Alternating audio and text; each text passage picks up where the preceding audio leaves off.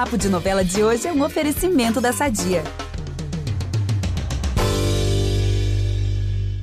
Agora, Isabela, falando sobre o, essa característica é, da Karina, que era o cabelo, cabelo bem curtinho. É, enfim, hoje, né, infelizmente, quando a gente vê alguma mulher que, nossa, tinha o cabelo comprido, chega de cabelo curto, ainda as, algumas pessoas ainda consideram isso, é, meu Deus, ficam em choque.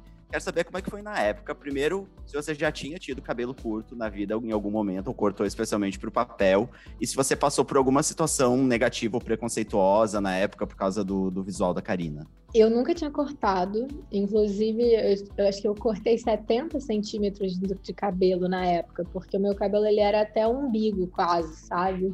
Muito grande.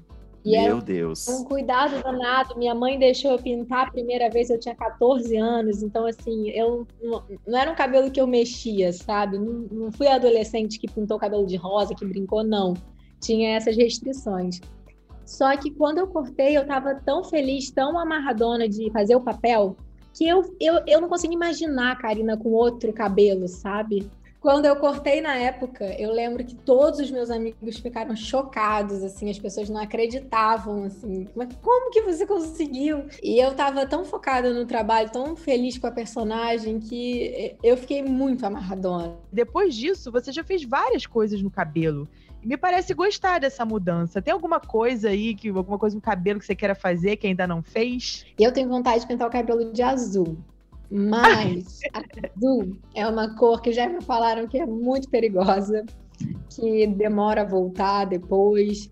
E eu não sei se aquele filme azul é a cor mais quente, eu fiquei com aquilo na cabeça, fiquei pensando de um cabelo coloridão.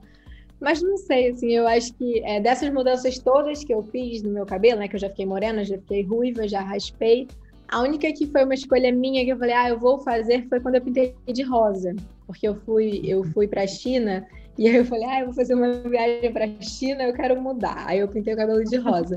E foi uma das que mais estragou meu cabelo.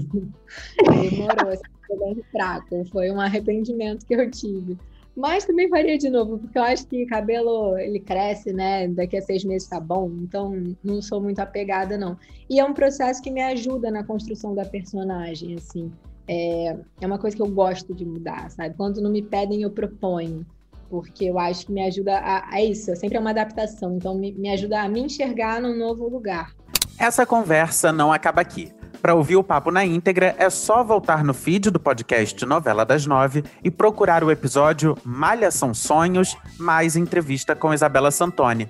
Nesse episódio, ela fala sobre a carreira, o namoro com o surfista Caio Vaz e muito mais. Até lá!